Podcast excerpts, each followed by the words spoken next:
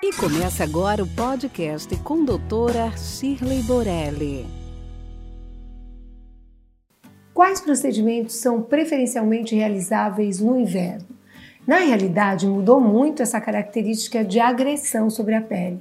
No passado, nós realmente realizávamos procedimentos mais agressivos, não fracionados, então era absolutamente necessária a aplicação desses procedimentos no inverno, onde, de uma maneira geral, o ensolaramento não é tão grande, embora haja exceções sobre isso. E também muita gente viaja para fora nessa época.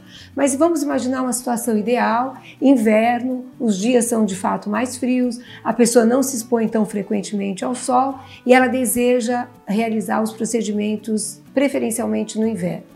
De fato, depois que os lasers começaram a ser fracionados, eles são também não tão ablativos, então não vão ter um pós tão importante como eles tinham no passado.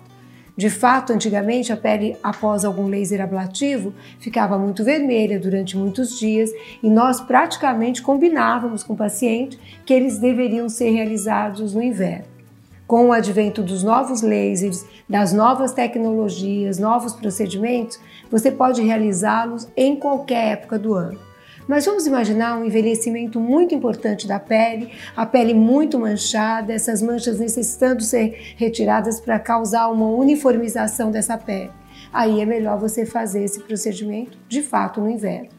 Quais os procedimentos que preferencialmente a gente faz nessa época? Especialmente os lasers de CO2, que mesmo não sendo tão ablativos como no passado, ainda vão determinar eventualmente uma descamação importante da pele, eventualmente um pouquinho de vermelhidão, claro, sempre com o uso de filtros solares. Então, alguns procedimentos que descamam a pele devem ser feitos nessa época.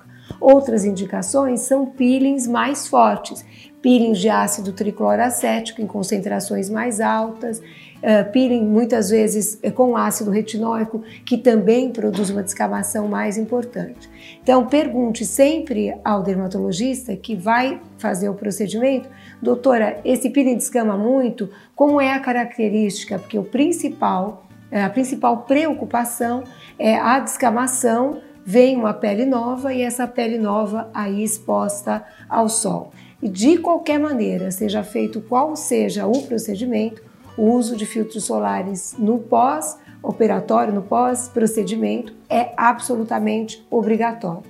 Então, muito cuidado com procedimentos que descamam a pele, especialmente quando da exposição ao sol, claro, em qualquer época do ano. Então, se você tem um momento mais importante agora no inverno, realize-os nessa época. E fica aqui nosso podcast de hoje. Acompanhe nosso dia a dia no Instagram. Esperamos você semana que vem no próximo. Até lá! Esse podcast foi gravado por Ética Marketing Médico. www.eticacomh.com.br